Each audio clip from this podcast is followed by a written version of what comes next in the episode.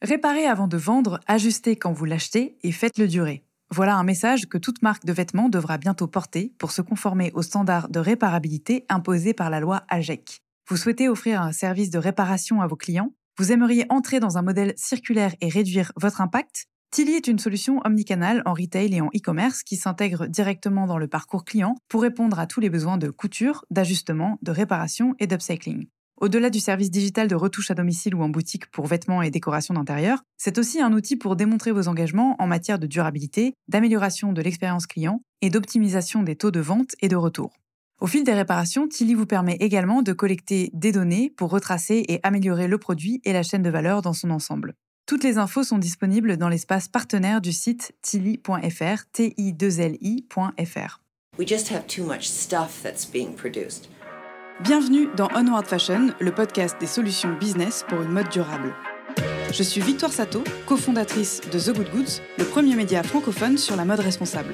Sur ce podcast, je reçois des femmes et des hommes porteurs de solutions pour accélérer la transition de la mode et du luxe. Outils tech, conseils de marques engagées ou en transformation, partage d'expertise, ce podcast est conçu comme une bibliothèque de solutions concrètes, centralisées et immédiatement disponibles pour guider l'industrie vers un développement durable. Je vous donne rendez-vous tous les 10 jours sur la plateforme d'écoute de votre choix. Vous abonner à la chaîne présente le double avantage d'être notifié à la sortie d'un épisode et de nous soutenir en un seul clic. Nous avons également une newsletter business mensuelle à laquelle vous pouvez vous inscrire sur thegoodgoods.fr. Bonne écoute Le cahier des charges de la filière REP, ça vous parle? Pourtant, si vous écoutez ce podcast, il y a fort à parier que vous gravitez dans le système mode et textile français. Vos produits sont mis sur le marché et donc soumis à une éco-contribution. Mais qui la collecte Et à quoi sert-elle? La REP, ou responsabilité élargie du producteur, c'est à ce jour un des outils les plus puissants pour enrayer l'hyperproduction non soutenable de cette industrie. En effet, son objectif est de réduire la quantité de déchets textiles chaque année, et son scope d'action s'étend pour cela du tri au réemploi et au recyclage. Mais bien souvent, la perception que nous avons de l'organisation de ces filières est assez floue et fragmentée. Par ailleurs, la gestion des déchets de mode ne devrait-elle pas opérer également en amont de leur conception, en réduisant l'impact et la qualité des vêtements produits? Vaste programme qu'on préfère généralement fuir. Sauf que là, la loi est en passe de changer. L'agrément pour la REP va être renouvelé pour 5 ans auprès d'un éco-organisme référent, et face à l'urgence climatique, des centaines de marques soulignent l'inadéquation entre leurs attentes terrain et les textes de loi. Pénaliser les gros pollueurs, établir des mesures incitatives pour les marques engagées, standardiser l'affichage de l'impact des produits, évaluer leur durabilité, leur réparabilité dans le but de consommer moins des vêtements de meilleure qualité et amortis dans le temps. Pour aborder ce sujet en détail, on reçoit un spécialiste et passionné. Place à Atem Setkawi, consultant expert de la seconde main et du recyclage textile à l'échelle internationale et membre fondateur représentant de la branche recyclage de la Fédération de la mode circulaire. Bonne écoute Bienvenue à Thème. Bonjour. Comment ça va? Ça va super bien. Je suis ravie de t'accueillir ici. Euh, on va parler d'un sujet épineux mais qui est parfait pour euh, une après-midi de pluie euh, avec un thé. Je ne sais pas euh, à quel moment et dans quel contexte ceux qui nous écoutent le font, mais voilà, prenez le temps, prenez des notes éventuellement. On dédie cet épisode à la REP, mais avant ça, je voudrais qu'on commence par te présenter, s'il te plaît. D'accord. Donc, je m'appelle Atem Setkawi. Aujourd'hui, je travaille dans un cabinet de performance achat qui s'appelle GCAP et je monte une structure dédiée. Je suis en charge de mettre en place un dispositif pour euh, accompagner les industriels à réduire leur impact environnemental, à mettre en place un dispositif d'économie circulaire par l'amélioration de leur gestion des déchets. Voilà, donc ça c'est mon activité aujourd'hui. J'ai euh, un parcours assez complet dans le domaine du déchet, après avoir officié pendant plus de 20 ans chez Suez, Veolia, où j'ai occupé différentes fonctions, direction de développement, direction du recyclage, direction générale de filiale. Donc voilà, et euh, auparavant, j'ai fait euh, des couches culottes de l'hygiène féminine. Donc euh, j'étais dans l'hygiène et je suis tombé dans la poubelle. Mais pour, pour l'élever vers le haut, pour en faire quelque chose de positif. Et avant ça, comment est-ce que tu as atterri en premier lieu dans l'univers peut-être du, textile et par extension, oui, des produits de consommation de ce scope?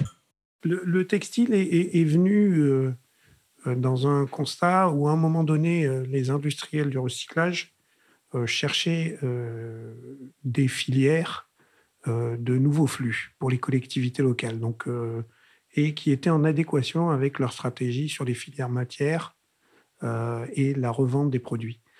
pour faire très court, à une époque, il y a eu une fédération qui a été créée qui s'appelle la FEDEREC, Fédération du recyclage. la Fédération du recyclage été, a été créée pardon, par les, ben, les cuirs et les chiffonniers. Donc le recyclage en France, la Fédération du recyclage en France, a été créée par les chiffonniers du textile. Donc historiquement, le textile est à la base de l'origine de la création des filières de recyclage. Et on, on refabriquait euh, du fil, mais aussi euh, euh, du papier, d'autres supports avec le textile. Pendant des années, cette activité était une activité florissante. Elle s'est transformée avec de l'industrialisation qui est arrivée pour la pâte à papier, pour l'introduction des plastiques, qui a complètement changé la donne. Et le textile, lui, euh, euh, a perdu, on va dire, euh, son, sa capacité d'attrait à, être recyclé en tant que tel. Et après, derrière, les usages d'habillement sont venus à, à modifier la vie quotidienne des gens. Voilà. Donc ça, c'était l'histoire pour la fédération du, recyclage. Et moi, en tant que directeur du développement des activités de recyclage chez Suez, euh, j'ai euh, mis en adéquation euh, l'évolution de la matière qui était utilisée dans le textile, qui était devenue principalement plastique, puisque le fait transformateur de la matière plastique, l'introduction du plastique dans le textile, c'est le nylon, c'est du pont de Nemours. Et donc du coup, au départ, c'était zéro, le plastique, et c'est devenu aujourd'hui la matière principale qui est utilisée dans, euh, dans le textile. Donc j'ai fait l'adéquation entre le plastique, la réutilisation des bouteilles euh, PET euh, qu'on réutilisait et les polyamides qu'on recyclait pour refaire des plastiques euh, et qu'on utilisait dans l'industrie textile. Je leur ai dit, voilà, dans la stratégie, le textile doit revenir dans le circuit des matières. Et donc, c'est dans la stratégie plastique. Ça, c'était le premier point par rapport à l'évolution de la matière. Et deuxièmement, il y avait la REP qui arrivait euh, à l'époque. Donc, euh, qui était... Tu saurais dater à peu près si tu... Oui, oui, oui, c'est 2009. 2009, d'accord. Euh, et alors, j'ai une petite précision euh, à te demander. Quand tu dis euh, j'ai fait la corrélation entre les deux et je me suis dit qu'il fallait donc réintégrer, revaloriser le textile, c'était parce que tu voyais un déchet qui pouvait servir de ressource, c'est parce que tu voyais un manquement économique, enfin un manque à gagner économique? C'était quoi la motivation en fait? La motivation, c'était que les collectivités locales n'avaient pas pris le pli de cette partie-là. Hum. Et on retrouvait dans les modécom entre 11 et 12 de textiles à l'intérieur des, euh, des flux des collectivités locales qui n'étaient pas triés. Il faut que tu m'expliques Modécom. Le Modécom, euh, c'est en fait c'est euh, une caractérisation des flux de déchets à l'intérieur des collectes qui sont faites par les collectivités locales. Donc, ce qui est trié on va trouver le plastique, le carton, euh, les ferreux et non ferreux, donc euh, aluminium et acier. Et dans ce qui va à l'incinérateur ou à la décharge, on utilise des analyses et à partir de ce moment-là, on découvrait quelle typologie de produits était encore à l'intérieur de l'enfouissement ou de l'incinération. Mmh. Et donc on découvrait qu'il y avait entre 11 et 12% de textile euh, en volume et en, poids, pardon. Euh, donc du coup, on s'est dit, ben, il y a un sujet, donc ils vont vouloir le sortir. Arriver la REP, qui était l'émanation de ce qu'on appelait, entre guillemets, à l'époque, euh, la loi Emmaüs, parce qu'en fait, euh, euh Emmaüs était un peu à l'initiative de la démarche pour mise en place des éco-contributions, et par la suite, les professionnels sont, se sont accaparés le, le, sujet en disant, on c'est du déchet au sens de la loi, et l'État a tranché en disant ben, c'est du déchet, c'est une éco-contribution, donc c'est une REP. Et donc la mise en place de cette REP qui est arrivée a structuré le marché, réorganisé les acteurs, mis en place euh, euh, les gens devant leur, euh, devant leurs responsabilités, à la fois les metteurs sur le marché, les collectivités locales, les industriels du recyclage et de la collecte. Donc voilà, donc moi à l'époque avec Suez, ben, j'ai dit, mais on y va, on met en place ce dispositif. Et donc, on a mis en place de la collecte. Donc, je suis venu, euh, j'ai fait de l'intrapreneuriat social au sein de Suez, qui a permis de développer et de mettre en place une activité avec une filiale dont je suis devenu directeur général. Donc, en devenant directeur général de cette filiale, je suis devenu président de Fédérec Textile. Donc, j'ai été le président de la fédération, représenté et élu par ses pairs. Donc, pendant des années, j'ai mené le combat avec euh, euh, les collectivités, les, euh, les ministères et EcoTLC à l'époque, qui, qui, était Refashion, qui s'appelait EcoTLC. Ça marche. Alors, on, va creuser ce sujet. Non, non, du tout. on va creuser ce sujet justement. Euh, mais euh, j'ai une question importante. Euh, donc aujourd'hui, est-ce que tu peux me définir l'ensemble de tes activités aussi bien professionnelles que associatives que au sein de fédérations? Et me dire si à un moment donné il peut y avoir des conflits d'intérêts aussi, parce que je pense que c'est important. ces sujets ont beaucoup de poids économique et donc sont nécessairement très politiques. Donc je pense que c'est bien qu'on pose le contexte au début. Ah, Aujourd'hui, j'ai différentes casquettes. Donc j'ai celle du cabinet conseil euh, depuis 2000, 2021. Euh, Auparavant, j'étais directeur général et président de plusieurs sociétés, notamment des activités de collecte, des activités de trading de matières premières secondaires, donc ou des produits vendus en l'état, de la fripe, ou des produits destinés au recyclage. Ça, c'était euh, les dernières missions et dernières sociétés que j'ai eues. Et j'ai eu aussi, j'ai monté un réseau de boutiques de seconde main. Donc, euh, du coup, euh, j'étais en amont, la collecte, le conseil auprès des industriels, la collecte. Je vendais à des centres de tri et je récupérais de la matière pour la revendre en trading ou vers les filières de recyclage ou vers les filières de réutilisation, aussi bien en France en boutique qu'à l'étranger et à l'export euh, pour euh, ben, les pays en voie de développement ou les pays nécessitant euh, l'utilisation de fripes, de fripes triées. D'accord. Donc ça, c'était auparavant. et j'ai des mandats. Donc je suis différents mandats. J'ai un mandat en tant que président de Covaltex, qui est une association de collecte et de valorisation des textiles. Donc c'est des acteurs de la filière, à la fois collecteurs, trieurs mais aussi euh, je suis représentant de la branche recyclage de la Fédération de la mode circulaire. Très bien.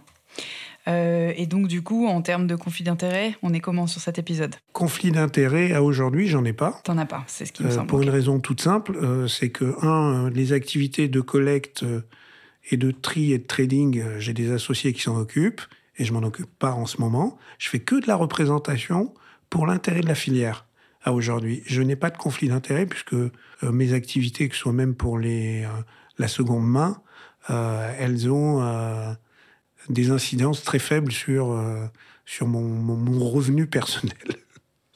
Alors, ceci étant posé, merci beaucoup pour, euh, pour ta réponse.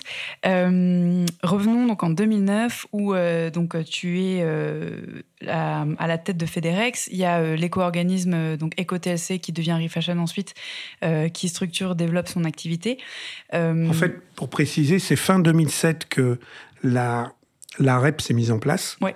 Et euh, le temps qu'elle euh, qu'elle s'organise, en 2009, elle était active. Donc il y a eu la période. D'accord. Elle a, le, le, décret a été publié fin, 2000, euh, fin 2007, pratiquement le 31 décembre. L'éco-organisme qui a été choisi, qui s'appelait EcoTNC, a été a été, on va dire, actif à partir de 2008. Et en 2009, on a vu ce marché euh, se mettre en place avec les différents acteurs. D'accord. Alors, est-ce qu'on peut euh, définir euh, la REP et qui est-ce qu'elle concerne? Qu'est-ce qu'on appelle finalement les metteurs sur le marché? Donc, la REP, c'est la responsabilité élargie du producteur. Donc, elle couvre l'ensemble des actions qui doivent permettre à un industriel ou un metteur sur le marché de, de pourvoir ou de faire en sorte qu'il y ait un, organisme qu'il mette en place euh, de sa responsabilité du tombeau jusqu'à de la source au tombeau. Donc, il va euh, contribuer financièrement, puisque la REP textile est une REP contributive aujourd'hui, encore. Elle va peut-être évoluer. Euh, et donc, du coup, il finançait toutes les actions qui permettaient de mettre en place un dispositif de collecte, de tri et de valorisation et de recyclage des textiles pour que euh, l'impact de la mise en marché soit le plus maîtrisé possible. C'était à l'origine, les REP existent depuis. Euh, euh, il y a eu des évolutions de textes de loi qui sont arrivées. Pour, pour, résumer, je vais vous, je vais vous un tout petit peu être un peu exhaustif. Il y a eu la filière lubrifiant qui était la première en 1979 et en 1993, il y a eu l'emballage, donc euh, le fameux éco-emballage. Par la suite, ça s'est accumulé sur plusieurs euh, typologies de produits, euh, donc les piles, les, les, produits de l'agrofourniture, les équipements électroniques et électriques, les pneumatiques, le papier. voilà. Et en 2007, fin 2007, textile, linge, maison et chaussures. Depuis, il y en a encore plusieurs autres qui sont mises en place. Donc, euh, le, mobilier, euh, les cartouches, euh, les, produits chimiques, les déchets d'activité de soins. Donc tout ça fait que les filières, elles se sont développées et mises en place. Et sur à peu près le même cadrage et le même modèle. il y a deux grandes lignes. les filières qui sont contributives, donc on donne de l'argent à des acteurs de la filière pour qu'ils mettent en place le dispositif, et les filières opérationnelles, où là, on paye un service qui est rendu par des acteurs pour que la filière se mette en place. C'est à peu près euh, les deux grands principes. Et euh, aujourd'hui, des filières mixtes, il n'y en a pas beaucoup. Euh, et dans un cas, il n'y a pas de... Comment vous dire Éco-TNC aujourd'hui, ou Refashion, ne sont pas propriétaires des matières. Dans le cas de l'opérateur, on devient propriétaire de la matière à partir du centre de tri ou euh, de la mise en place du dispositif de collecte. Ça dépend. C'est donc euh, les REP, elles ont déstructuré, euh, on va dire, les activités économiques des entreprises de recyclage pour réorganiser d'une autre façon. Donc aujourd'hui, si la filière est opérationnelle, on répond à un éco-organisme en tant qu'appel d'offres. Avant, on mettait en place un dispositif et on était financé pour ce dispositif. Donc on est d'accord que le but principal de la REP, c'est de, maîtriser la fin de, vie, de fin de vie et donc diminuer les déchets. Euh, globalement, la mission, c'est celle-là, ou de les revaloriser, si on devait la définir simplement. En fait, euh, plus, plus philosophiquement parlant, c'est de, de, de, mettre la responsabilité à celui qui en a la charge.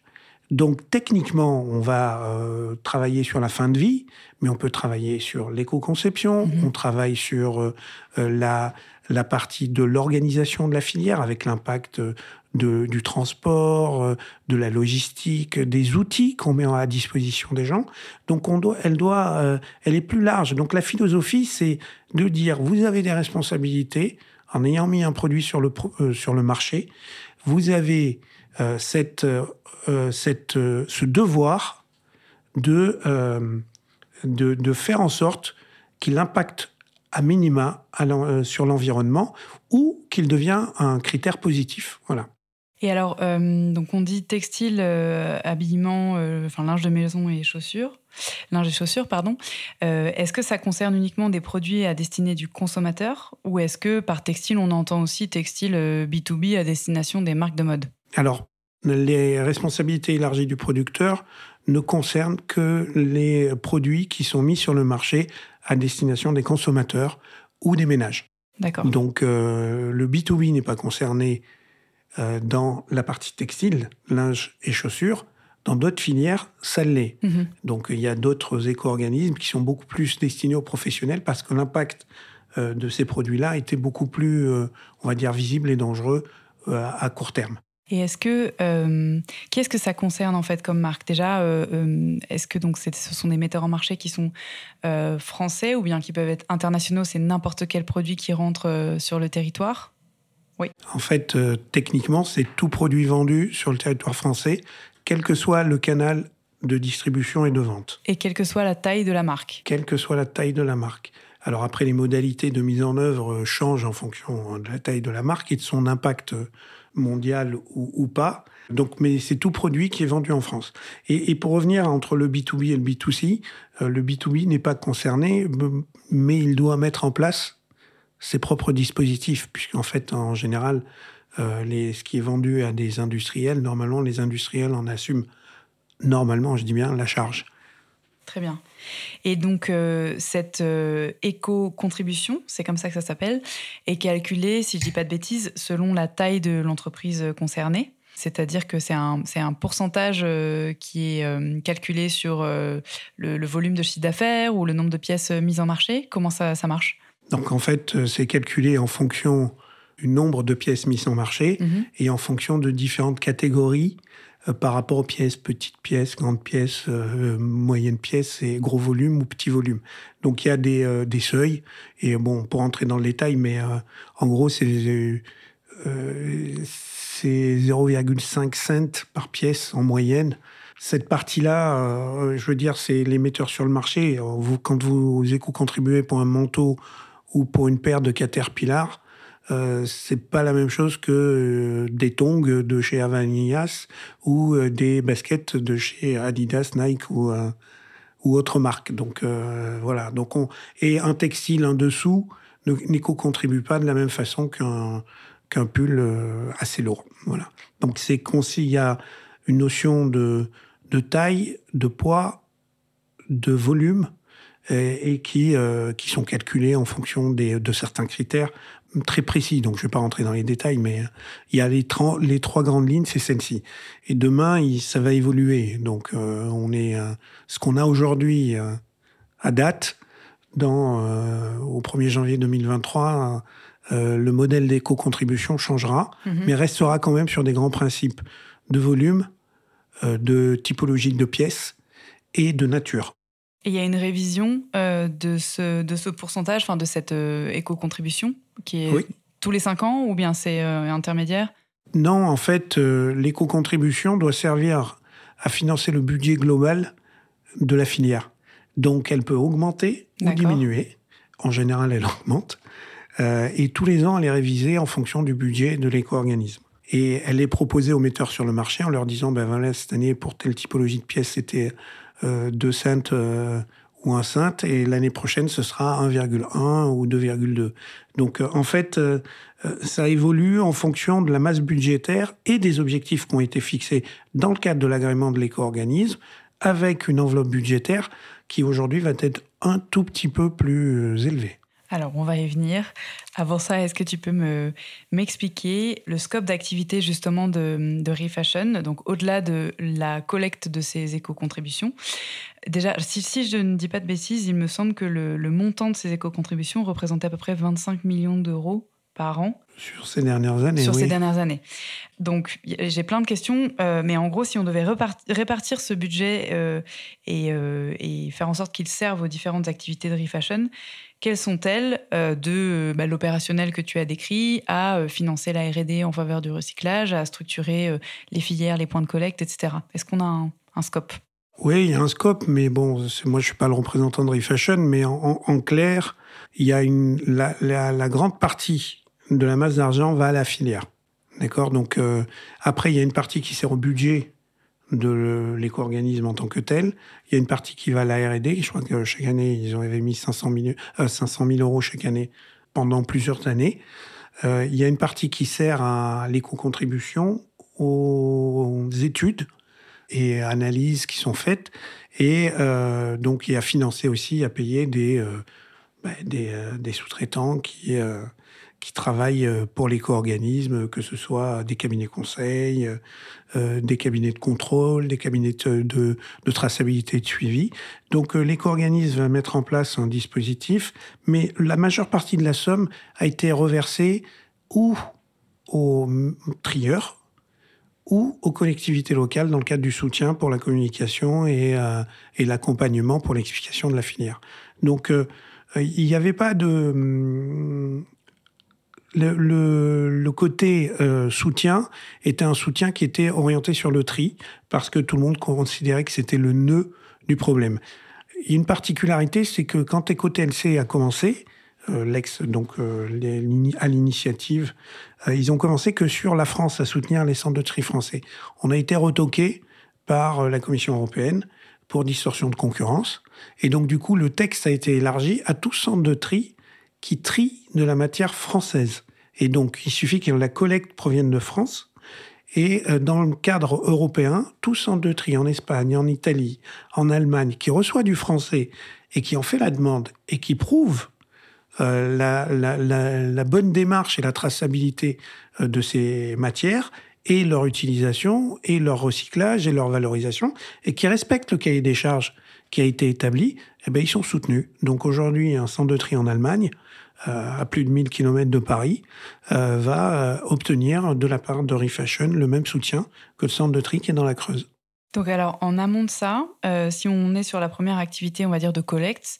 Euh, la collecte n'est pas soutenue. Hein. La collecte n'est pas soutenue. Non, c'est le tri. D'accord. Donc, euh, le... Mais pourtant, sur le site de, de, Refashion, il y a l'ensemble des points de collecte et puis ils ont une activité de sensibilisation du grand public aussi sur les bonnes méthodes de tri au quotidien. En fait, c'est les détenteurs de points d'apport volontaire. C'est comme ça que ça s'appelle. C'est quelqu'un qui va mettre un espace ou un, un outil à disposition des consommateurs ou des administrés, donc euh, des citoyens, euh, un, outil qui va permettre de collecter les textiles.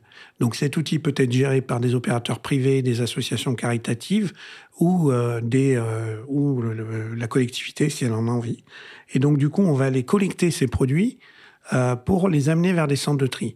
La collecte, elle, n'est pas soutenue puisque en fait, je vais dire 95% des gens revendent la matière à un centre de tri, que ce soit une association, que ce soit une collectivité locale ou un industriel de la collecte, de la collecte, il va collecter, massifier et envoyer vers un centre de tri. Ce centre de tri, par la suite, va trier selon différents critères, ceux qui lui sont propres, et selon sa clientèle, et par la suite, il va les revendre. Il va revendre euh, la grande majorité pour le réemploi, et le reste, il va ou l'évacuer vers des filières de recyclage, ou, quand il n'en a pas la possibilité, va l'évacuer vers des filières de combustible de substitution, de CSR, on appelle ça, ou vers euh, de l'enfouissement ou de l'incinération. Euh, la proportion d'enfouissement et d'incinération dans la filière française, dans les centres de tri agréés par, Eco, par euh, Refashion, c'est moins de 2%. Donc, c'est pas la majeure partie qui part à, l'enfouissement ou à l'incinération. Par contre, donc la filière, elle, n'est pas soutenue euh, de la collecte, mhm. c'est le tri qui est soutenu. Donc l'aide est accordée au centre de tri. Pourquoi? Parce que c'est le nœud du système, à savoir que si il n'y a pas de tri, on vend un déchet. Euh, la France a mis en place un dispositif où à la sortie du centre de tri, un produit trié et, de, et sort du statut de déchet. Donc il devient un produit. Donc euh, on n'est plus dans la notion de déchet en tant que tel. On est à la revente de produits. Une balle de pull, c'est une balle de produit de pull. Euh, voilà. Donc du coup, euh, ça a fait évoluer le, texte de loi en France à la demande des opérateurs. Pourquoi? Parce qu'il y a des charges administratives importantes pour l'exportation, pour la traçabilité, euh, pour euh, catégoriser et normer les produits. Mhm. Donc cette démarche avait été initiée. Vous avez aussi le chiffon d'essuyage, vous avez euh, le recyclage pour les filochages et pour la préparation de fils ou de, ou de rembroués ou de produits isolants pour l'industrie du bâtiment ou l'industrie automobile. Donc tous ces sujets-là ont été bien au moment où Refashion a été créé, ils ont bien été listés pour dire, ben voilà, on va soutenir ça. Ça, ça n'a pas nécessité parce que c'est une activité marchande qui fonctionne. Ça, ça n'a pas de nécessité d'être soutenu. La collecte, même à mon grand désarroi, dans certains cas, on devrait la soutenir euh, parce que elle permettrait d'avoir plus de points d'apport volontaire, plus de, de, tonnes collectées avec des produits euh, qui sortiraient des placards et qui permettraient d'aller un peu plus loin. Euh, donc euh, d'augmenter le taux de captation, le taux de valorisation et le taux de tri. Euh, aujourd'hui, les DPAV, donc les détenteurs de points d'apport volontaires, ont des formes différentes. Ça peut être aussi au champ, comme H&M. Aujourd'hui, H&M est détenteur de points d'apport volontaires. Pourquoi? Parce qu'il met à disposition de ses clients la possibilité de ramener contre reward, contre récompense, des, des textiles de seconde main. Euh, et il y a une autre partie, c'est celle qu'on trouve dans les villes, donc euh, les, les containers, les box, et ainsi de suite. Et vous avez les associations caritatives qui, elles, de nature, euh, faisaient ça depuis très longtemps. Le point, la France par rapport à d'autres pays, c'est que c'est toute l'activité de collecte des textiles à l'époque était structurée à 70% à l'époque par des associations caritatives. Donc c'est pour ça qu'on avait appelé ça la loi Emmaüs. C'est-à-dire que Emmaüs était le porte-voix des associations caritatives, parce que tout le système qu'il y avait avant, c'était un système qui s'autofinançait, qui marchait. Il y avait euh, de la collecte, du tri, il y avait ça a toujours existé. Mais simplement, euh, les associations euh, avaient peur, avec la mise en place des industriels, de se dire on va pas plus avoir de volume.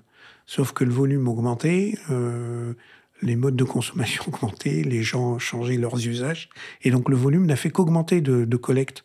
Et, euh, et on a euh, les industriels privés ont commencé à faire ce qu'on appelle en Angleterre du charity business, euh, c'est-à-dire transformer le don matière en don financier. Donc aujourd'hui, quand vous donnez dans une borne ou à une association, vous allez les aider à mettre en place un dispositif qui leur permet de financer les actions sociales ou les actions d'entraide qu'ils font. Le textile en tant que tel, le volume est tellement grand qu'on ne peut pas aujourd'hui le distribuer qu'aux gens nécessiteux en France. Pour donner un ordre de grandeur, avec 2% de la collecte française, 2% de la collecte française, on habille 100% des SDF en quatre saisons, toute l'année, et avec euh, du changement récurrent. Donc quand vous avez ces, chiffres-là, vous dites qu'est-ce qu'on fait des 98% d'autres? Donc euh, ces 98% vont aller sur des circuits marchands qui vont permettre aux collectivités de récupérer de l'argent, aux associations caritatives de transformer le don matière en don financier et donc d'avoir des actions sociales, logement, habillement, euh, ils le font, euh, les, aider les gens à manger, à se loger, à, se soigner, à s'éduquer. Donc toute cette action nécessaire des, des, associations caritatives et des, et des acteurs de l'économie sociale et solidaire euh, permet de financer via aussi euh, de la collecte de textiles.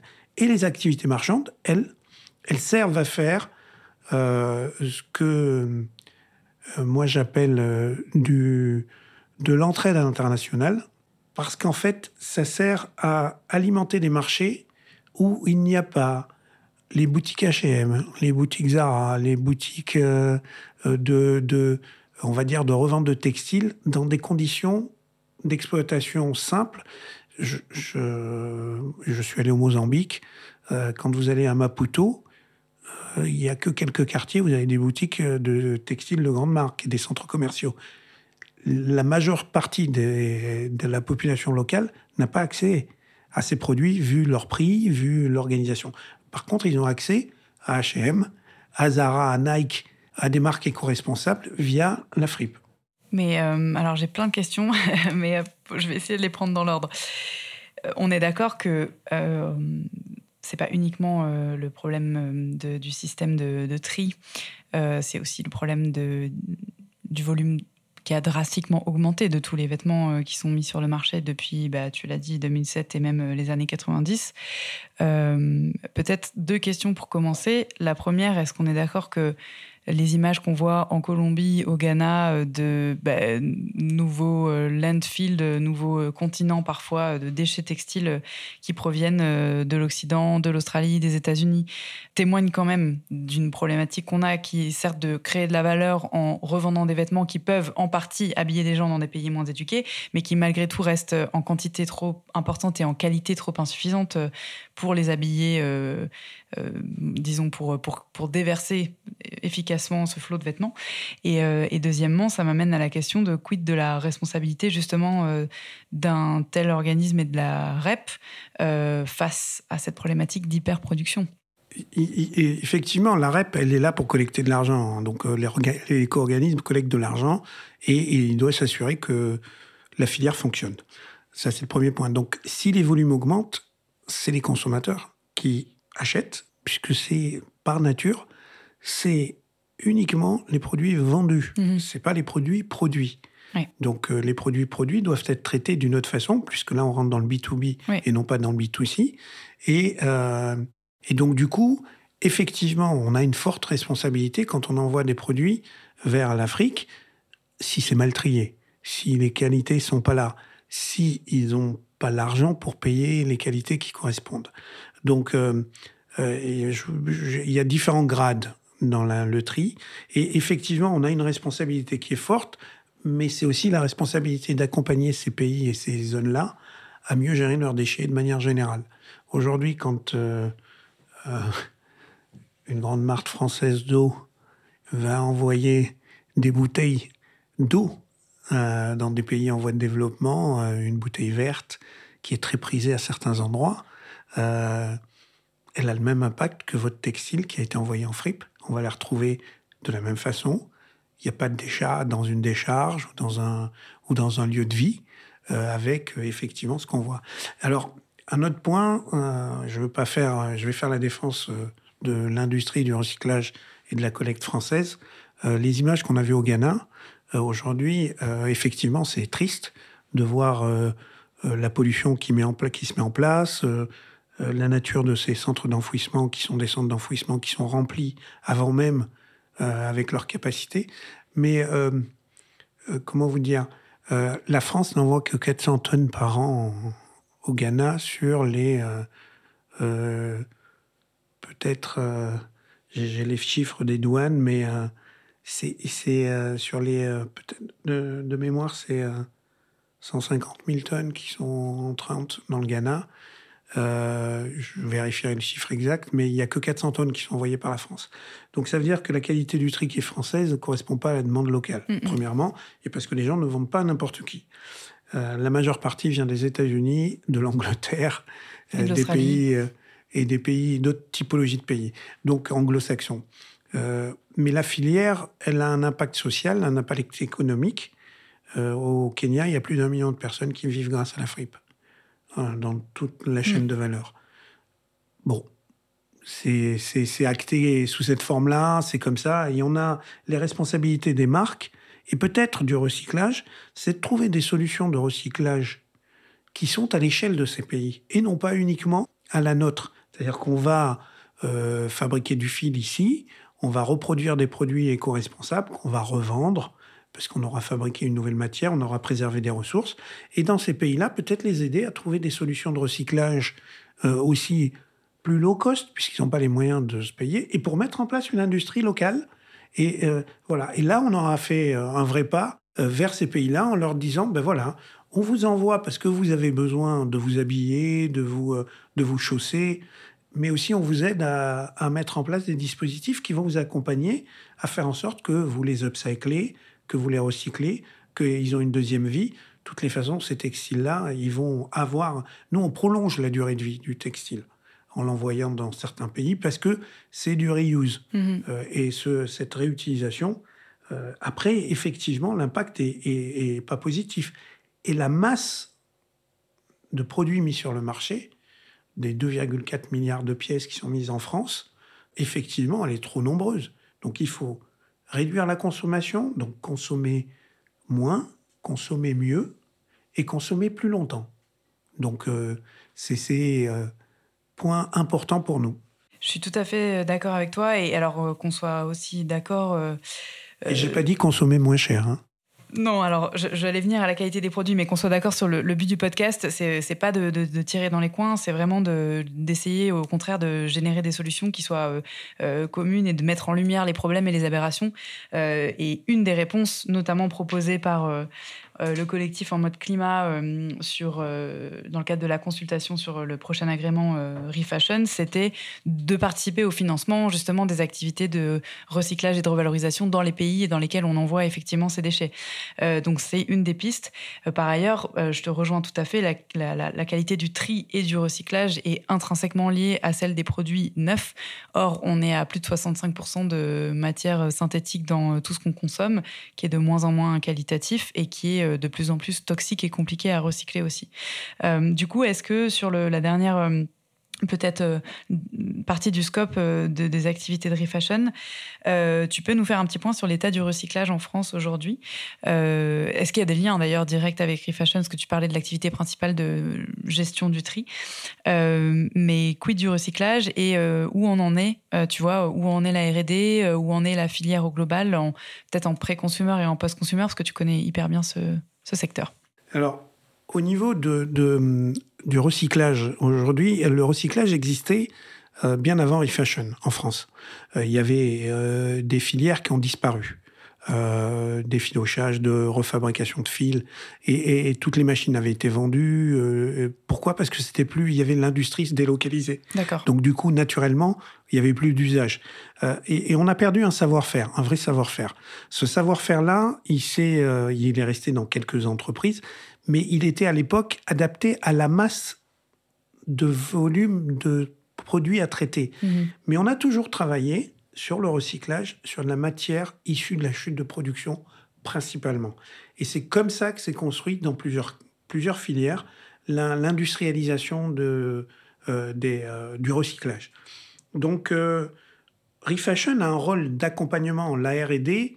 Euh, bon, pendant des années, c'était de la R&D non opérationnelle, c'était de la vraie R&D.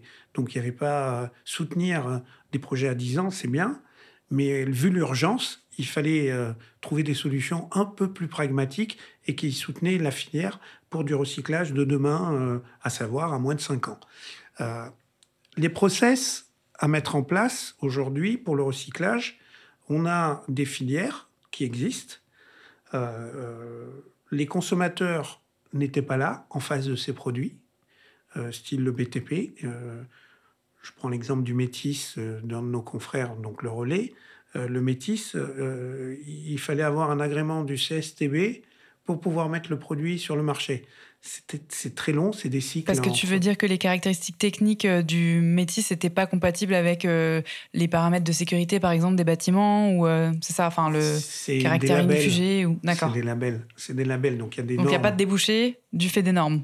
il y avait, il y avait une difficulté à commercialiser le produit dans des structures, euh, on va dire, classiques de distribution, plutôt que, de l'utiliser en rembourré ou en isolation phinique pour l'architecture ou pour la décoration.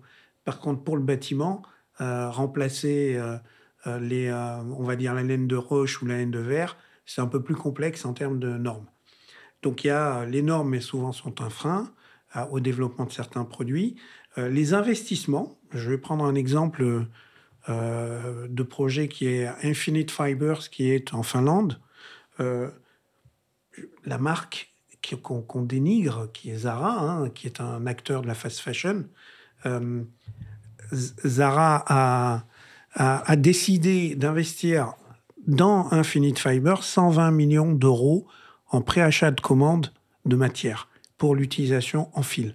Donc quand vous êtes un industriel et que vous avez un acteur de premier ordre qui vient vous donner euh, une commande de 120 millions d'euros, votre financement du projet, il se fait tout seul. Donc vous avez, les banques vont vous suivre les, et vous avez votre gap de durée. Donc vous allez travailler à trois ans, cycle court, investissement garanti, vente garantie, production à mettre en œuvre. Je veux dire, euh, c'est c'est- Situation rêvée. situation rêvée pour un industriel du recyclage. Euh, cette partie-là, aujourd'hui en France, on n'a pas, on a des marques qui sont euh, mondiales, majeures. Aucun industriel de ces marques-là n'est allé faire la même chose que H&M ou que euh, que Zara. Donc on, c'est vrai que parce qu'on leur tape beaucoup plus dessus. Je veux dire. euh, euh, sans faire de une marque qui disparaît pour l'instant, Camailleux, qui a des difficultés, mais Camailleux vend autant de produits qu'un H&M en France. Donc il a un impact sur la masse des produits vendus. Mais je j'ai pas vu Camailleux aller dire euh, OK, ben, moi euh, je vais investir euh, telle typologie dans le recyclage ou dans l'accompagnement d'industriels du recyclage pour que la filière marche. Il préfère payer son éco-contribution et puis il s'arrête là. Et il dit ça y est, hop, je suis clean. Mais dans quelle mesure il y a une incitation à faire ça en dehors de H&M et Zara qui sont fait épingler, taper sur les doigts? Et donc qui se mettent en œuvre, euh, voilà, secondairement à- suite à ça. Euh, tu vois dans quelle mesure euh, finalement les marques, les grandes marques, les grands groupes euh, savent même que ces projets, qui sont presque des projets intrapreneuriaux, finalement, existent, euh, ou en tout cas euh, ces liens avec euh, ces entreprises qui permettent de développer du fil recyclé, etc. Est-ce que c'est un des rôles de Refashion d'être un connecteur, ou est-ce que c'est le rôle d'une fédération? Parce que c'est vrai qu'il y a aussi ce phénomène, tu parlais des bouteilles en plastique ou de d'autres corps d'industrie, mais il y a un tel morcellement des activités dans la mode, plus l'augmentation majeure de la quantité de, produits et surtout la part d'un port qui est euh, à hauteur de 90%, que c'est très compliqué à suivre. Donc finalement, qui serait un petit peu euh, le fédérateur? Alors, être fédérateur sur une activité mondiale, j'y crois pas. Euh, donc c'est se moquer du monde. Être fédérateur sur des actions sur un territoire, oui.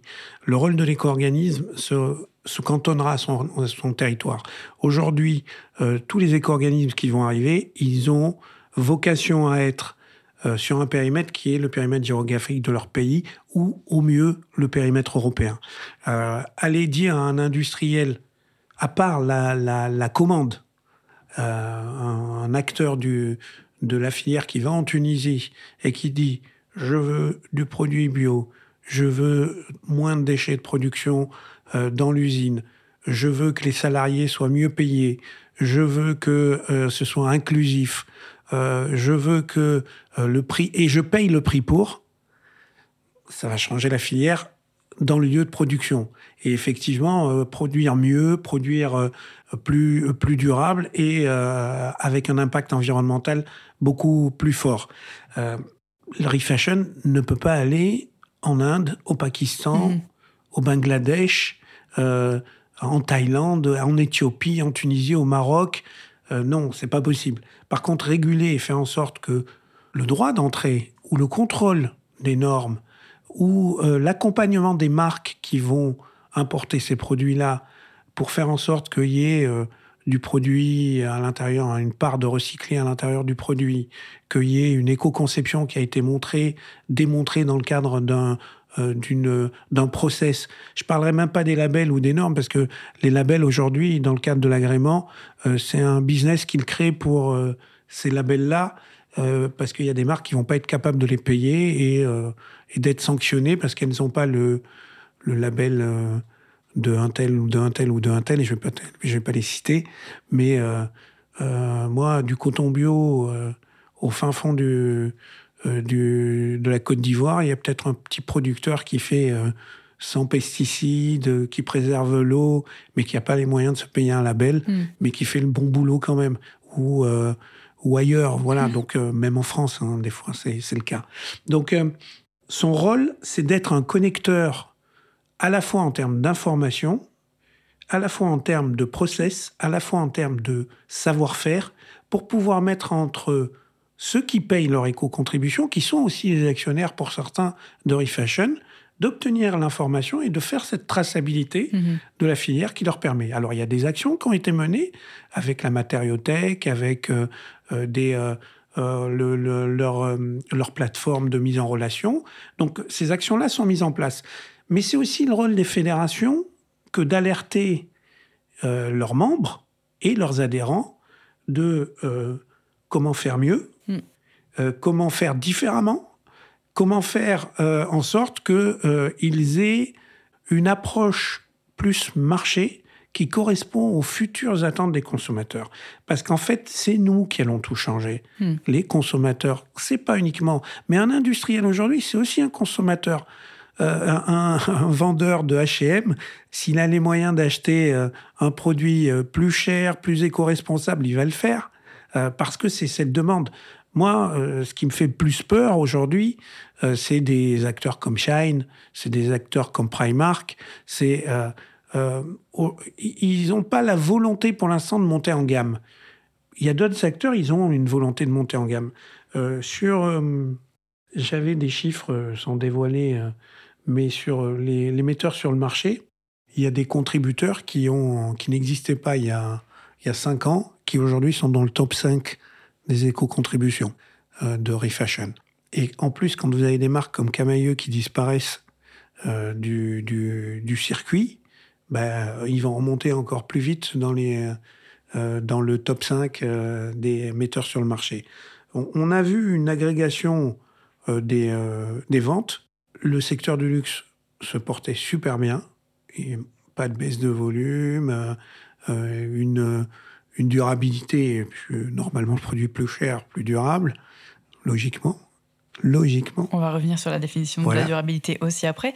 et, deuxième point, euh, et après, on a vu les marques euh, à bas coût, euh, fort volume, rotation rapide, tout ça se développer encore plus. Donc du coup, mais par contre, les marques du milieu, elles ont souffert. Et ça, c'était la nature même du textile d'aujourd'hui, des ventes. Alors, on va parler justement du futur, de ce qui peut nous attendre pour les cinq prochaines années. Il y a donc euh, un nouvel agrément euh, adressé, euh, enfin confié à Harry Fashion à partir de 2023 qui a fait l'objet de plusieurs alertes et de demandes de modification, notamment par des structures telles que les fédérations ou des collectifs de marques qui souhaitent s'aligner bah, avec l'accord de Paris et puis les objectifs de restriction, de diminution euh, de, la courbe du réchauffement climatique actuel. Ça a donné lieu à une consultation euh, durant un mois organisée donc par le gouvernement pour recueillir un petit peu toutes ces, à la fois les doléances et puis les propositions euh, de modification de cet agrément, dont les résultats sont censés être bientôt publics et théoriquement mis en application au 1er janvier prochain. Est-ce que déjà tu peux, en synthèse, nous dire ce qu'il y avait dans cet agrément? Et ce qui a été un petit peu euh, irritant ou soulevé comme étant euh, les, manquements euh, et quelles, modifications peuvent être apportées Alors, bon, cet agrément est arrivé tardivement. Hein. On l'attendait depuis un petit moment, puisque administrativement et juridiquement, il y a quand même des délais de réponse, des délais de mise en œuvre pour l'ensemble des acteurs, les co-organismes ou les, ou les metteurs sur le marché. Donc, du coup, quand il est arrivé, on était surpris de son retard. Premier point. Euh, deuxième point, il a, été, euh, on va dire, construit euh, dans les instances ministérielles avec l'ADEME, la DGPR, la DGE, tous ces acteurs des ministères, le ministère de la Transition écologique. on a reçu le texte et on, on avait l'impression qu'il n'était pas. que les professionnels n'avaient pas été consultés. Euh, à quel niveau est-ce que tu peux expliciter un petit peu ça? Ben En fait, dans les anciennes démarches, le ministère était beaucoup plus euh, proche, on va dire, euh, de ceux qui, à la fois des metteurs sur le marché de l'éco-contribution et des acteurs de la filière, que ce soit collecteurs, trieurs, revalorisateurs et ainsi de suite.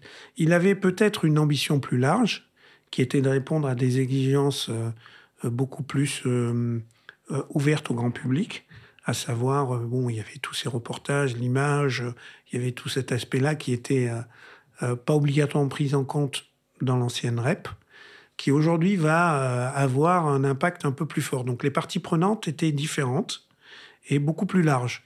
Donc c'est pour ça que ce scope de, consultation, on va dire grand public, était, euh, euh, différent de ce qu'on avait connu auparavant. Où auparavant, c'était une consultation beaucoup plus métier. Euh, et effectivement, ça fait changer la donne dans, dans la vision de l'agrément. Donc, sur l'éco-conception, sur et parce qu'il y avait aussi beaucoup de mesures qui avaient un impact directement sur le consommateur ou sur sa façon de consommer. L'affichage environnemental, la durabilité des produits, l'étiquetage, euh, la, partie euh, éco-conception, l'introduction de matières recyclées ou pas à l'intérieur des produits. Euh, il y avait toute cette phase amont de préparation, on va dire, et de comment l'industriel allait demain s'organiser pour mettre en place les produits. Donc c'est une forme aussi de barrière à l'entrée sur des produits importés. on a eu des manquements. Nous, personnellement, moi j'ai été surpris qu'on ne l'écomodulation, dans l'écomodulation, qu'on ne taxe pas, euh, qu'on ne fasse pas une, écomodulation entre un produit de nature euh, beaucoup ayant moins d'impact écologique qu'un produit issu du plastique, par exemple. Euh, c'était pas traité de la même façon, on va dire. normalement, un, produit à base de polyester ou de polyamide, on devrait le taxer plus puisqu'il est issu des produits pétroliers, même s'il vient du recyclage qu'un produit euh, qui est de nature, euh, nature naturel, pardon. donc voilà, donc on a, il y a des aspects comme cela qui, qui ont été mis en lumière. Il y a d'autres sujets sur donc tout ce boulot éco-consommateur ou consommateur en amont qui avait cette première lecture. La deuxième lecture était beaucoup plus technique, qui était la mise en place de l'accompagnement des soutiens aux trieurs, aux collectivités locales, aux industriels du recyclage, euh, comment l'écomodulation allait se mettre en œuvre avec euh, les metteurs sur le marché en intégrant des produits issus du recyclage. Alors, juste un point important, c'est que, par exemple, euh, et ça aussi au sein de la FMC, on l'avait, on l'avait bien identifié, c'est qu'on ne comprend pas pourquoi les matières qui, l'intégration de produits recyclés issus de la chute de production ne sera pas éligible à l'écomodulation. Bon, aujourd'hui, un industriel euh, qui fait des chutes de coton, s'il remet ses chutes de coton pour refabriquer un fil de coton et le remettre à l'intérieur de son produit, c'est vertueux puisque c'est un déchet. Euh, c'est pas que la fin de vie. Donc effectivement, on doit aider la fin de vie, mais pour aider la fin de vie, des fois, il y a des supports qu'on peut euh, plus facilement, euh, des garanties de volume, de, de tri, de traçabilité de produits, donc il y a ces sujets. Ça, c'est la partie technique. Et le troisième volet était aussi orienté euh, consommateur qui allait accompagner un mode de consommation plus durable. La réparation et la réutilisation, le réemploi. Donc, euh, euh, bon, sur des thématiques liées à l'ESS, pour la partie, par la partie réemploi, et pour la partie réparation, la mise en place de filières ou de structurer, on va dire, des acteurs qui aujourd'hui sont disséminés. Euh, on va dire un retoucheur ou un réparateur de textile et euh, quelqu'un qui fait de, un cordonnier qui fait de la chaussure ou, euh, ou, d'autres typologies. Donc, accompagner ces gens-là à mettre en place des dispositifs pour que la réparation soit un acte nouveau qui est en fait très ancien, puisque mm. tout le monde faisait réparer ses textiles par sa grand-mère. Il y avait des couturières partout avant. Aujourd'hui, il n'y en a plus. Et euh, pour vous donner, une étude a été faite par euh, Kantar, euh, Arthur Delittle et Harry Fashion, où ils montraient que dans le textile, l'autoréparation représentait à peu près 80% de la réparation qui se faisait. Et que dans la chaussure, par contre, l'autoréparation n'existait hmm. existait beaucoup moins. Donc, les usages vont se faire et les ajustements se feront. Mais soutenir la filière avec un montant, on parle de 44 millions d'euros, à, horizon de filière, euh, donc ça, c'est objectif de collecte euh, et donc euh, on va mesurer l'éco-contribution en fonction de cet objectif de collecte de 44 000 euros. Non, non. L'objectif de collecte, il, va être aux alentours de 400 000 tonnes. Produits triés en France, augmenter les capacités de tri, parce qu'aujourd'hui, c'est pas les, tonnes qui sont collectées en France sont largement supérieures aux capacités de tri en France. Hein. Donc c'est rêver que demain, à l'échéance euh, industrielle de dire il y a 400 000 tonnes qui sont mises sur le marché, il y a 400 000 tonnes qui sont triées en France. Ça n'existera pas. Euh, il y a tous les pays autour, euh, Dubaï, la Tunisie, le Maroc, le Pakistan, l'Inde, la Turquie. Tous ces pays sont des, des zones de tri. vous avez des zones de consommation, des zones de collecte et des zones de tri. tout trier en, en France, c'est utopique aujourd'hui. Ou en Europe, euh, chaque pays va avoir la même contrainte qu'en France, puisque les niveaux de collecte en Allemagne, en Belgique, en Hollande, en Italie, en Espagne, avec les mises en place de ces REP, mm, mm. vont augmenter aussi de la même façon. Donc on va avoir plus de produits sur le marché et pas de capacité industrielle de trier. Donc euh, ça restera un marché mondial. La deuxième étape, c'est de se dire la réparation, elle, elle doit servir à faire en sorte que le produit dure plus longtemps.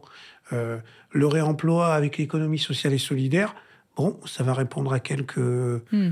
à quelques exigences, mais euh, est-ce qu'on a besoin de mettre 22 millions d'euros euh, euh, sur cette filière-là, sachant que les acteurs du tri, eux, peuvent faire ce boulot sans aucun problème? Donc c'est une question de ventilation. Donc on s'est battu pour que ce soit pas un fléchage unique pour le SS, que ceux qui étaient en capacité de mettre en place des dispositifs complémentaires pour faire en sorte qu'il y ait de l'écrémage pour une association pour qu'elle puisse revendre et faire du transformer le don matière en don financier, et de l'autre côté, une activité euh, d'opérateurs qui vont euh, euh, accompagner des gens qui sont en difficulté au regard de l'emploi, qui ont des besoins de, on va dire, de produits de textiles pour, pour, la vie quotidienne. Voilà, donc, et continuer l'activité industrielle de coupe, préparation de chiffon, de l'activité de préparation et de surtri. Et ça, c'est la notion nouvelle, c'est-à-dire plus trier pour mieux trier, pour préparer en fonction des cahiers des charges des nouvelles filières. Euh, si on a besoin de polyamide, eh ben on doit être capable de trier les polyamides. Si on a besoin de polyester, il va avoir euh, des nouveaux, il y a des nouveaux investissements sur euh, du recyclage physico-chimique avec les deux usines qui sont se monter, les deux projets en Normandie qui ont été financés. Je crois qu'on est de l'ordre d'un milliard de financement. Ces deux projets-là vont absorber des tonnes de textiles. Mm pour faire, euh, mais uniquement sur les matières plastiques. Donc. Euh, euh, oui, puis quelque part, tu peux avoir aussi un effet rebond problématique parce qu'à partir du moment où tu considères que le recyclage, c'est la panacée, ce qui n'est pas le cas, a fortiori qu'il est plus simple à appliquer sur des matières plastiques, ça légitime le fait qu'on en produise. C'est là où je m'interroge. il me semble que quand Selon l'adage, euh, la baignoire déborde, euh, il vaut mieux fermer le robinet qu'écoper. D'après ce que j'entends, d'une part, on, s'attelle à donner des outils aux consommateurs pour qu'ils consomment mieux, avec l'affichage, euh, incitation au, tri, à la réparation, etc. D'autre part, et encore une fois, on va en discuter parce que la définition de la durabilité est discutable, mais voilà, on incite les marques et les gens à faire en sorte de produire et de consommer plus durablement, mais euh, on challenge à aucun moment la quantité euh, et les volumes des produits euh, mis en marché. Est-ce que à un moment on pourrait pas, parce que je conçois qu'il faille collecter de l'argent et que ce soit de toute façon le nerf de la guerre, si on considère que l'éco-contribution est faible, évidemment on a tout intérêt à faire en sorte d'absorber un maximum, enfin de mettre sur le marché un maximum de produits. Mais si on augmente significativement, en particulier euh, selon un profil de, de, de pollueur-payeur, l'éco-contribution chez euh, les, enfin pour les produits qui sont de mauvaise qualité, euh, qui sont, qui contiennent, tu l'as dit, des matières pétrochimiques, qui viennent de super loin, qui ont euh, une durabilité qui est toute discutable, et notamment en ce qui concerne le, caractère émotionnel, euh, voilà, l'attache émotionnelle aux vêtements qui fait qu'aujourd'hui euh, ils sont de plus en plus jetables. Est-ce que finalement on pourrait pas équilibrer la balance aussi en disant voilà vous payez plus cher, du coup vous mettez moins en marché, on règle en partie notre problème de gestion des déchets, de filière de recyclage, d'absorption de ces tonnages de tri qu'on n'arrive même plus à trier dans nos frontières, sachant que tu l'as dit tous les pays ont les mêmes problèmes que nous. Enfin, qui à un moment donné met ce sujet sur la table? Est-ce qu'il est quelque part dans la modulation de l'agrément? Euh, non, il n'est pas dans la modulation de l'agrément et le ministère aura beau euh, vouloir euh, impacter sous cette forme-là, c'est pas la, sanction. ils ont choisi de ne pas sanctionner, ils ont choisi de faire en sorte que les gens prennent leurs responsabilités et qu'on on fait des bonus, pas de malus. Donc effectivement, il y aurait pu avoir la notion de malus, euh, dans l'agrément, mais c'est pas un choix qui a été fait par, euh, par, on va dire, le texte que nous avons aujourd'hui. Euh, le, le, c'est récompenser celui qui fait bien hmm. et ne pas sanctionner celui qui ne fait pas. Donc, est-ce que demain, il faudra sanctionner celui qui ne fait pas? Effectivement, lui donner un malus pour que, ben, comme il fait rien, ben, il soit un peu sanctionné et ou qui fait mal. Euh, je sais pas. Aujourd'hui, j'ai pas la, solution en, tête. Mais effectivement, bonus-malus, c'est-à-dire avec l'affichage en... Je pense que dans trois ans, il y aura une clause de revoyure de l'éco-organisme, euh, de l'agrément qui va venir. Euh, dans trois ans, on pourra se dire, tiens, est-ce que l'affichage environnemental est là? Est-ce que c'est du déclaratif contrôlé? Est-ce qu'il y a le projet de l'EPF se met en place? Est-ce que les ACV vont pouvoir euh, être, euh, on va dire, impactants sur les mesures? Est-ce que les labels auront joué leur rôle? Tout cet écosystème de contrôle, de traçabilité, de mesures et de mise en œuvre euh, d'outils vont pouvoir, dans trois ans, être nous donner une échelle pour pouvoir se dire, ben voilà, l'axe maintenant c'est comme ça, et là effectivement on peut mettre un malus. C'est-à-dire que celui qui en sait euh, si on est sur des critères comme on est sur des affichages aujourd'hui A, B, C, D, E, F, celui qui est en C, il a zéro. Celui qui est en B et A, il a un bonus. Et mm. celui qui est en E et F, il a un malus. Euh, donc, euh, un malus qui soit impactant. Oui, bien sûr. Pas un malus qui, qui soit juste symbolique. Donc, si on est sur ces critères-là, on arrivera peut-être à faire évoluer les metteurs sur le marché en France.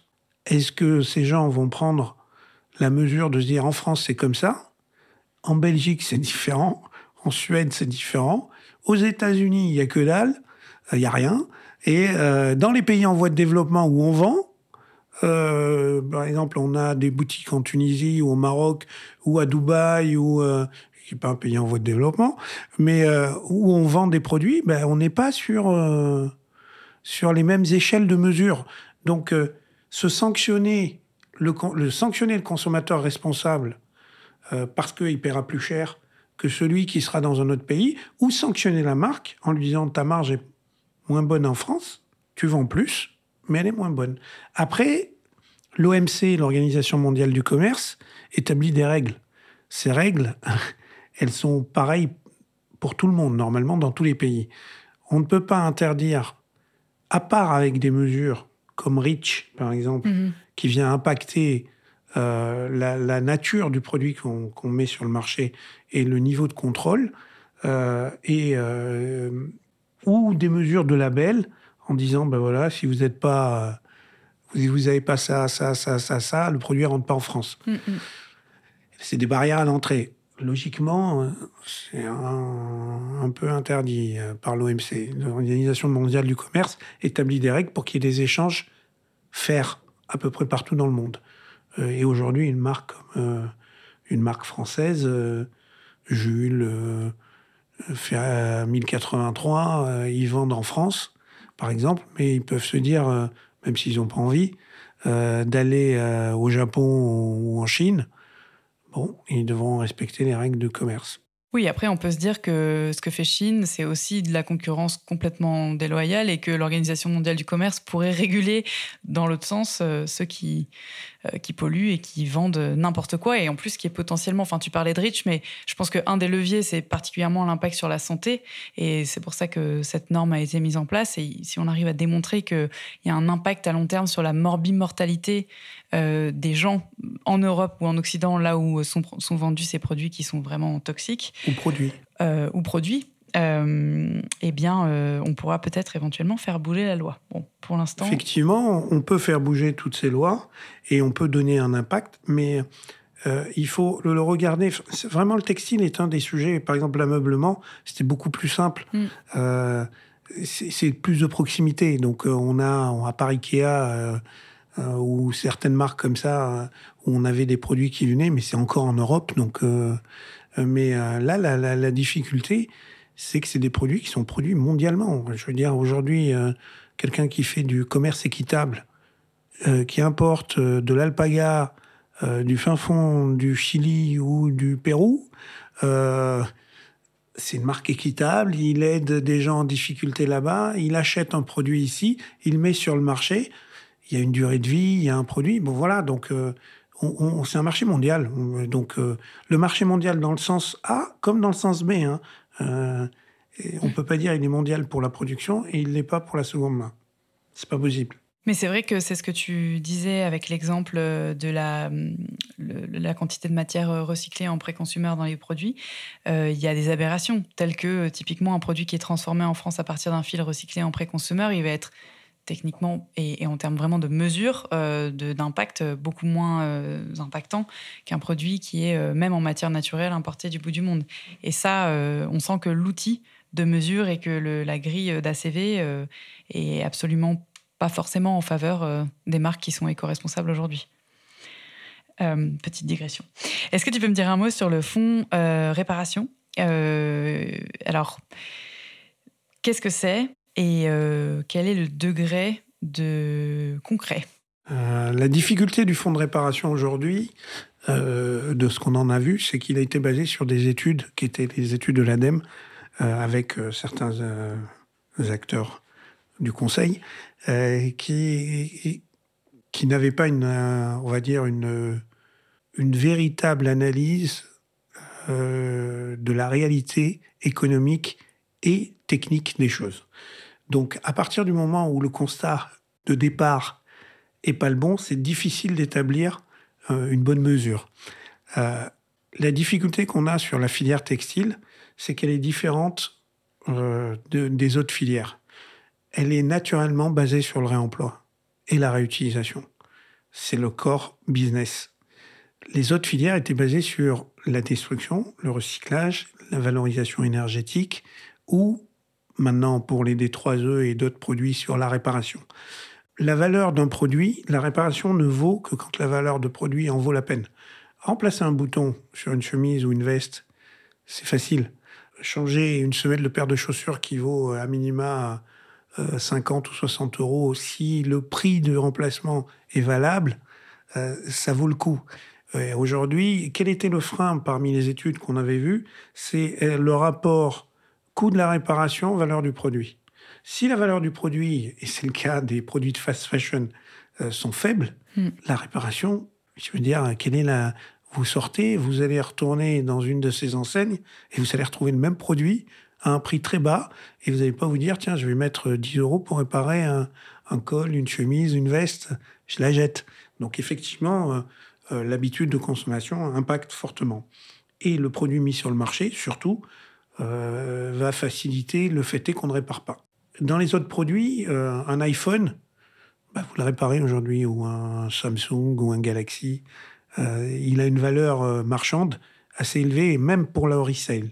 Donc la filière textile était différente. Donc le fonds de réparation, il n'avait pas nature. Alors aujourd'hui, euh, est-ce qu'il existe un représentant dans une fédération des retoucheries, des gens qui font de la réparation ou un peu d'upcycling L'une des clés sur lesquelles on n'était pas d'accord, nous, avec la FMC, Covaltex et d'autres acteurs, c'est qu'on considérait que l'upcycling est une forme de réparation quelque part mm. pour prolonger de la durée de vie de matière et de produits et création nouvelle pour qu'ils euh, soient intégrés dans le fonds de réparation. C'est pas le cas.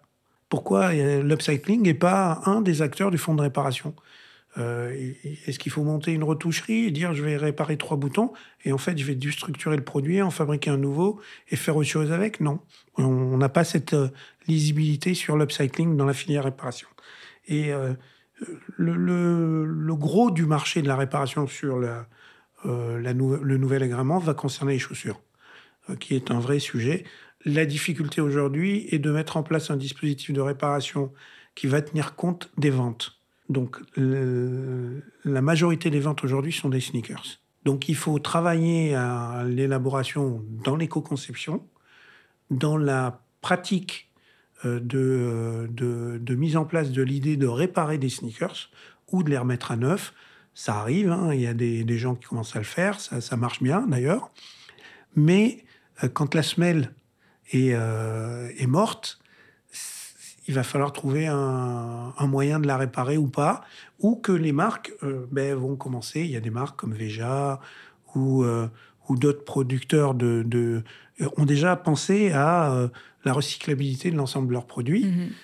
Il y a ceux qui intègrent dedans des matières issues du recyclage, notamment des plastiques issus des océans et autres et autres produits issus de, de plastique et de caoutchouc recyclables. Ça, c'est pour la partie intégration, mais c'est pas pour la partie réparation. Aujourd'hui, vous pouvez pas la réparer, la, belle euh, sneakers euh, issue du, plastique.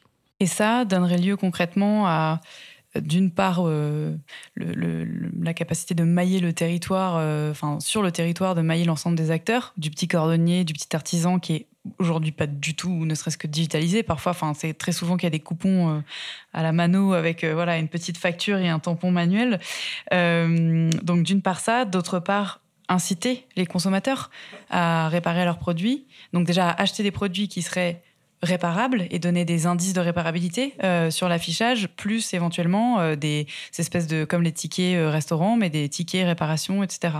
Alors, normalement, comment c'est construit euh, cette aide à la réparation? C'est vous avez un prix de 100, il y a le consommateur va payer par exemple 80% et 20% qui sont pris en charge par, euh, par l'éco-organisme. Ça sous-entend que le consommateur, que le produit va valoir 100, mais que le consommateur va payer 80 euros, ou quoi, 8 euros, imaginons 10 euros la, la réparation, il va payer 8, et il y a 2 euh, euros qui sont payés par l'éco-organisme il y a un sujet qui était le sujet de la TVA. Donc, euh, euh, comment elle est perçue, qui va la payer, parce que ces deux euros-là, c'est à la charge de l'éco-organisme. Bon, puis il y a des notions. Et est-ce que les, euh, les gens qui vont réparer vont pas augmenter de 20% euh, techniquement euh, leur, leurs produits? Mais il faut d'abord un cahier des charges, il faut des normes, il faut une éligibilité de ces acteurs. Donc construire la filière, mettre en place des dispositifs qui vont permettre de labelliser ou de contrôler ce travail pour que cette personne soit éligible.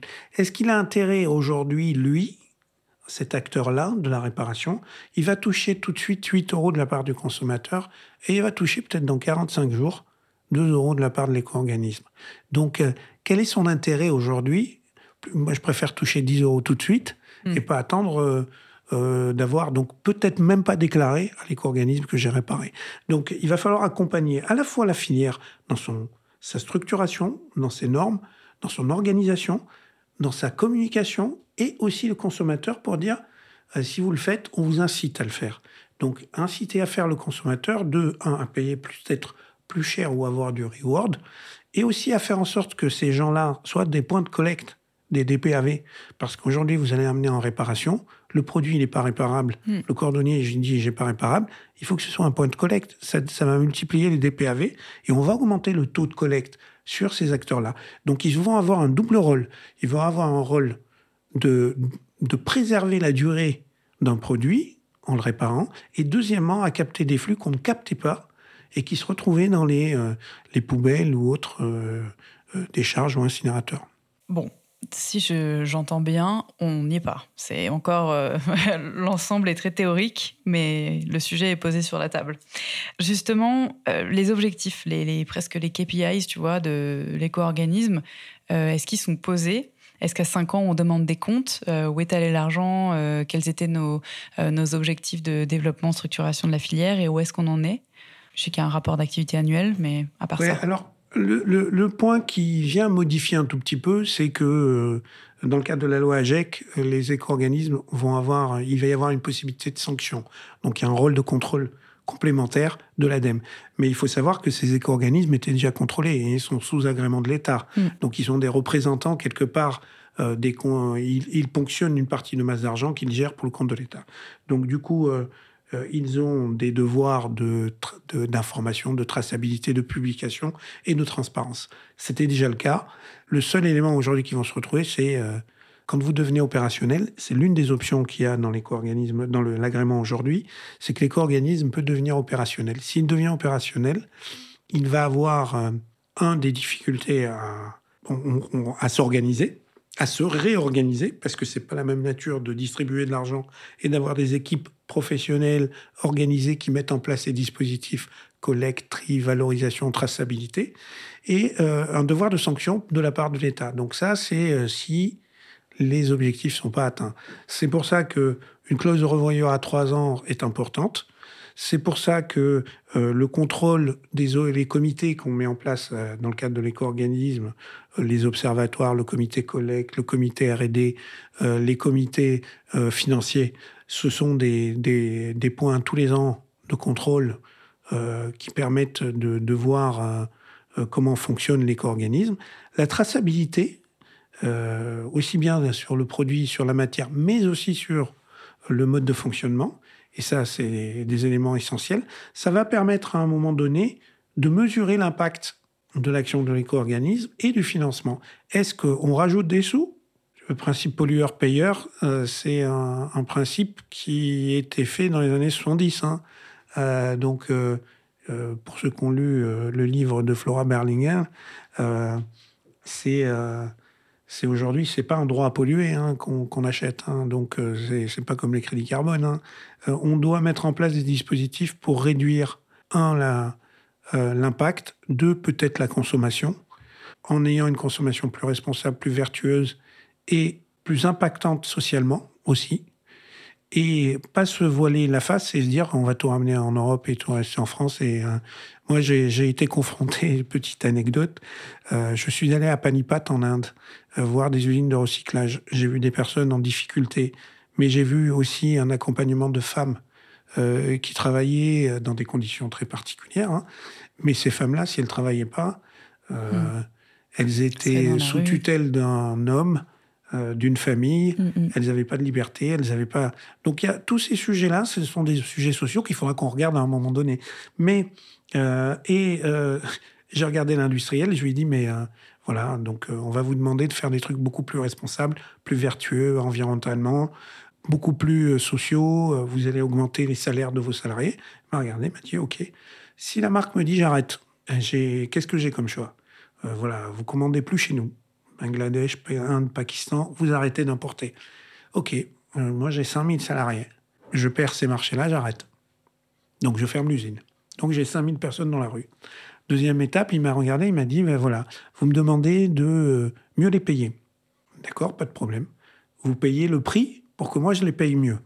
Pas de souci, je me mets aux normes environnementales sur l'eau, sur euh, euh, le traitement des déchets sur place, et ainsi de suite. Et donc, du coup, je les paye mieux. Socialement, j'augmente euh, pour 5000 personnes euh, le salaire. Ça, 20, 30, je double, ce que vous voulez. Tant que vous payez, il n'y a pas de problème. Et donc, du coup, je continue à produire autant et j'impacte que sur 5000. Premier cas, je vire 5000. Deuxièmement, j'impacte sur 5000. Et troisième cas, il m'a dit, ben voilà, vous êtes euh, pour aider le plus grand nombre Ok, je recrute 5000 de plus, avec la même masse d'argent que vous me payez pour 5000, et je vais impacter sur 10 000 personnes. Donc socialement, je vais aider 10 000 personnes, au même prix Mm. que ceux qu'il y a aujourd'hui. Qu'est-ce que je fais? Et là, on se retrouve devant un- un- une problématique en se disant, ben voilà, comment je fais? Est-ce que je, euh, je dis, euh, j'arrête d'importer parce que vous, êtes dégueulasse, je vous accompagne pas? Je vous accompagne, j'aide un, nombre limité, ou je veux aider le plus grand nombre. Donc euh, voilà, donc la problématique est... Ou alors on sort de cette, cette position aussi de sauveur occidental, certes pas du jour au lendemain, mais on considère que c'est l'émancipation économique euh, de ces personnes-là qu'on a littéralement asservies aussi depuis 70 ans et qui avant nous ne dépendaient pas du commerce international et que c'est ça la, la route à prendre. Mais effectivement, ça va prendre des décennies. Euh, cependant, on n'est pas du tout au début du commencement de cette mise en non, marche. non, non, tout à fait. Mais euh, après, derrière, si nous, on réduit nos consommations et qu'on fait que on, on- on pilote avec eux l'accompagnement de la création de valeur autre que celle qu'on leur a proposée aujourd'hui, et on va aller vers de- des nouveaux usages, Mm. des nouvelles... euh, Et donc ça, le textile, naturellement, et juste un détail, hein, on a atteint les 8 milliards de personnes. L'âge moyen au Nigeria, il est à 18 ans, d'accord? Donc 50% de sa population a moins de 18 ans. Tous ces gens-là veulent les mêmes marques qu'avec le téléphone portable qu'ils voient euh, dans nos banlieues, dans nos quartiers riches ou aux États-Unis. Ils ont tous les mêmes envies. Et donc, quand ils vont aller chercher ces produits-là, ils veulent la même chose. Et ils veulent pas ce qui ressemble. Ils veulent ça. Donc, on se retrouve avec, confronté avec des gens qui vont avoir les mêmes usages, les mêmes besoins, euh, grâce à la, la technologie de l'information. Et on va se retrouver avec des problématiques de textile, c'est-à-dire offrir au plus grand nombre la même demande. Voilà, donc on est confronté à des vrais sujets euh, sociaux. Euh, pour, vous donner un peu, je vais te faire juste l'impact euh, sur la fripe de ce qui se passe dans le monde. Le changement climatique, il y, y a cinq grands facteurs ou six grands facteurs qui sont venus, qui régulent notre marché de la friperie, de la seconde main et du textile. L'impact climatique. Donc aujourd'hui, quand il fait chaud, on vend pas d'hiver. Euh, et que ce soit sur la collecte ou sur euh, la, partie de neuf.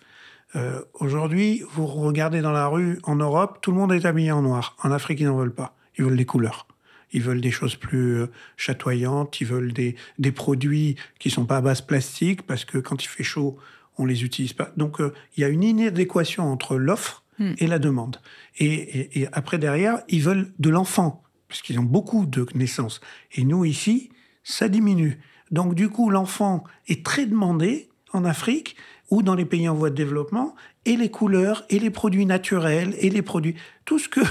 Donc, euh, ça, c'est sur la fripe. Donc, le... Et ça, c'est le changement climatique qui l'impacte. C'est-à-dire que, un, quand vous avez 2 degrés supplémentaires, vous allez effectivement avoir un peu plus de produits moins chauds, mais l'hiver se vend plus. Euh, vous allez avoir l'impact des euh, géopolitiques. Euh, géopolitiques, euh, quand il y a des barrières à l'entrée en Chine qui dit j'arrête d'importer tous les produits issus du recyclage ou des déchets de l'Europe, c'est du géopolitique. Quand le Kenya fait le ban du, de la seconde main, c'est du géopolitique. Et ce sont que des mesures techniques. C'est le taux de change. Après, il y a le taux de change. Donc, c'est les impacts économiques. Donc, à savoir, est-ce qu'un pays est plus est en meilleure situation que par rapport à un autre.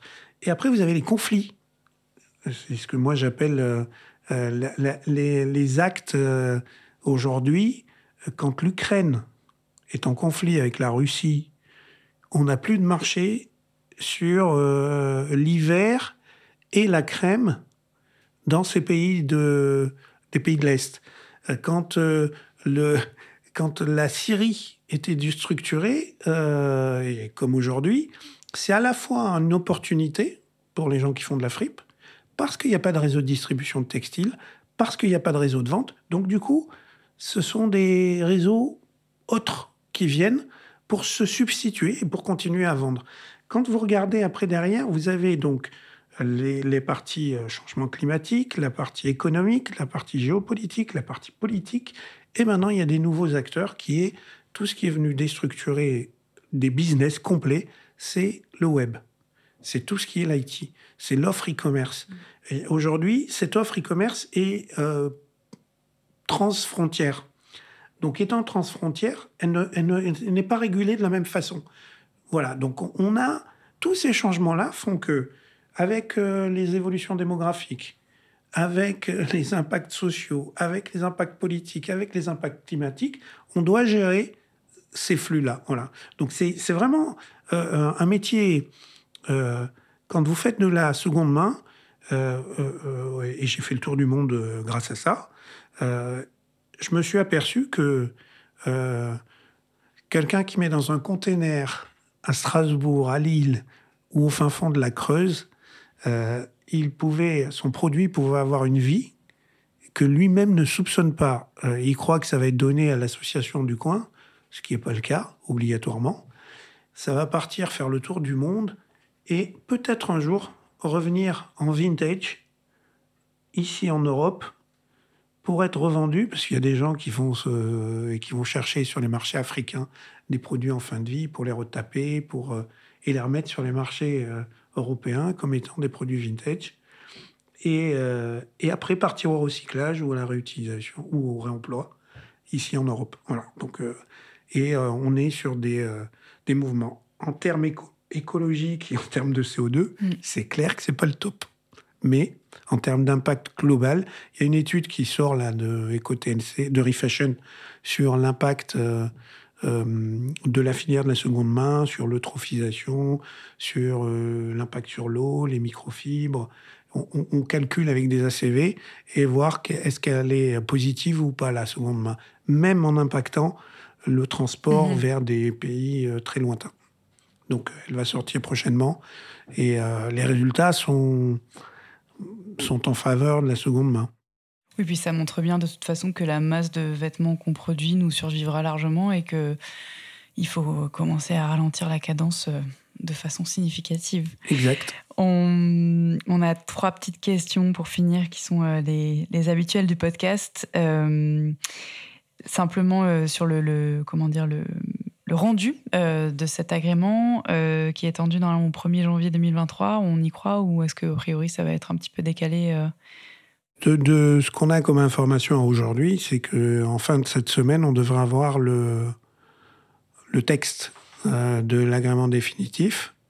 On espère tous qu'ils auront pris en compte l'ensemble des acteurs, à la fois les parties prenantes associatives, environnementales, euh, les associations de consommateurs avec un axe euh, réduisons et euh, produisons mieux et mettons en place des dispositifs qui permettent aux consommateurs de trouver des alternatives à la consommation de la fast fashion.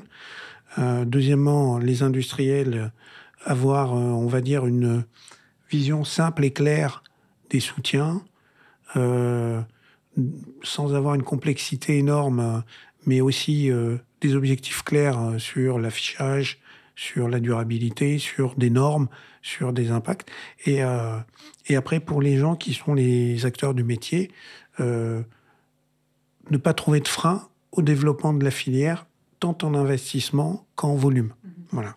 Donc si on répond à la fois à la demande des parties prenantes plus associatives, plus activistes, on va dire, qu'on répond aux besoins des consommateurs en leur facilitant la tâche et des metteurs sur le marché, puisque c'est quand même eux qui payent, et de l'autre côté, euh, les acteurs de la filière qui sont les industriels et le développement, recyclage, euh, euh tri, sur-tri, euh, collecte, et tout, en, tout en faisant un maillage avec les collectivités locales pour que l'information consommateur, l'éducation, soient des vrais sujets d'avenir. parce que c'est que par ces biais-là qu'on arrivera à changer la donne à réduire la consommation ou à faire en sorte qu'elle soit plus responsable, mieux organisée et que les gens euh, rendent ça dans leur quotidien. Merci beaucoup à Thème. Place à Coraline.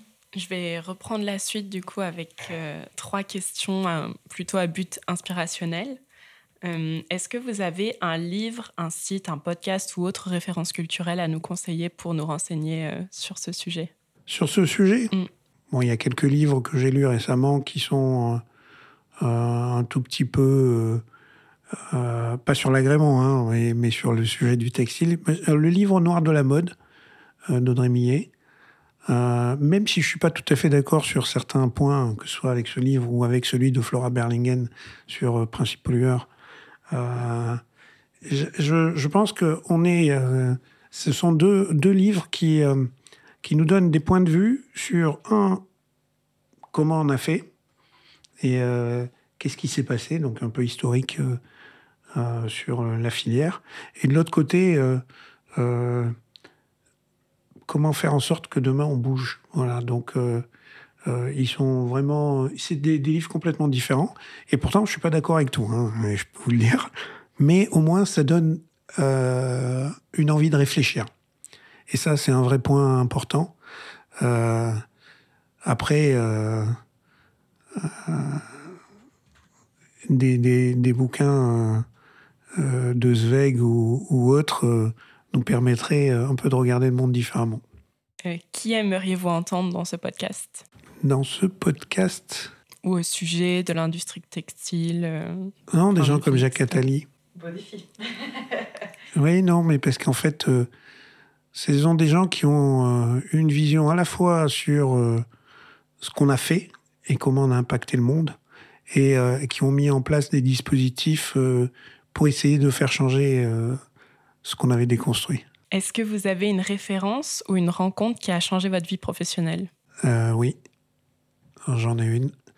Mon premier job, je vais vous raconter juste une petite anecdote.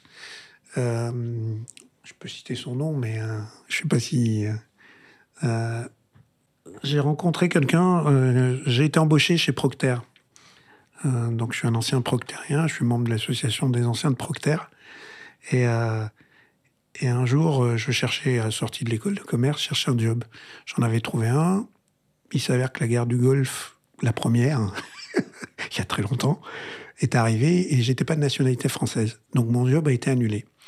Et j'envoie mon, je, je, faisais mes CV et j'envoie mon CV chez Procter. Je tombe sur une personne un peu particulière, qui avait une vision du monde différente, parce qu'il avait subi une sorte de traumatisme. Son parachute s'était pas ouvert. Il est tombé. Il est tombé sur des éléments naturels, une botte de foin, qui l'a amorti. Il s'était évanoui. Donc, du coup, il s'est levé, on l'a soigné, il n'est pas mort. Et par la suite, il est arrivé, j'ai vu en entretien avec euh, des grosses aiguilles dans les jambes, euh, et, euh, et ainsi de suite. Et quelqu'un qui a changé complètement son, sa vision de la vie. Et euh, il m'a recruté. J'ai été le premier, euh, on va dire, avec une carte de séjour recruté chez Procter à l'époque.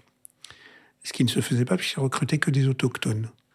Et, donc, du coup, cette vision de la personne, l'humanité, le changement qu'il avait mis en place dans le cadre des process existants, donc il s'était battu pour, et, euh, et je, c'est quelqu'un qui m'a changé complètement au niveau de la vie professionnelle et même de ma vision des autres, c'est-à-dire le côté euh, vraiment humaniste, le, vraiment le côté s'intéresser aux autres, euh, écouter et euh, proposer des choses nouvelles avec eux. Voilà, donc effectivement, ça m'a changé. Ouais, C'était une sacrée inspiration en tout cas. hein. Merci beaucoup.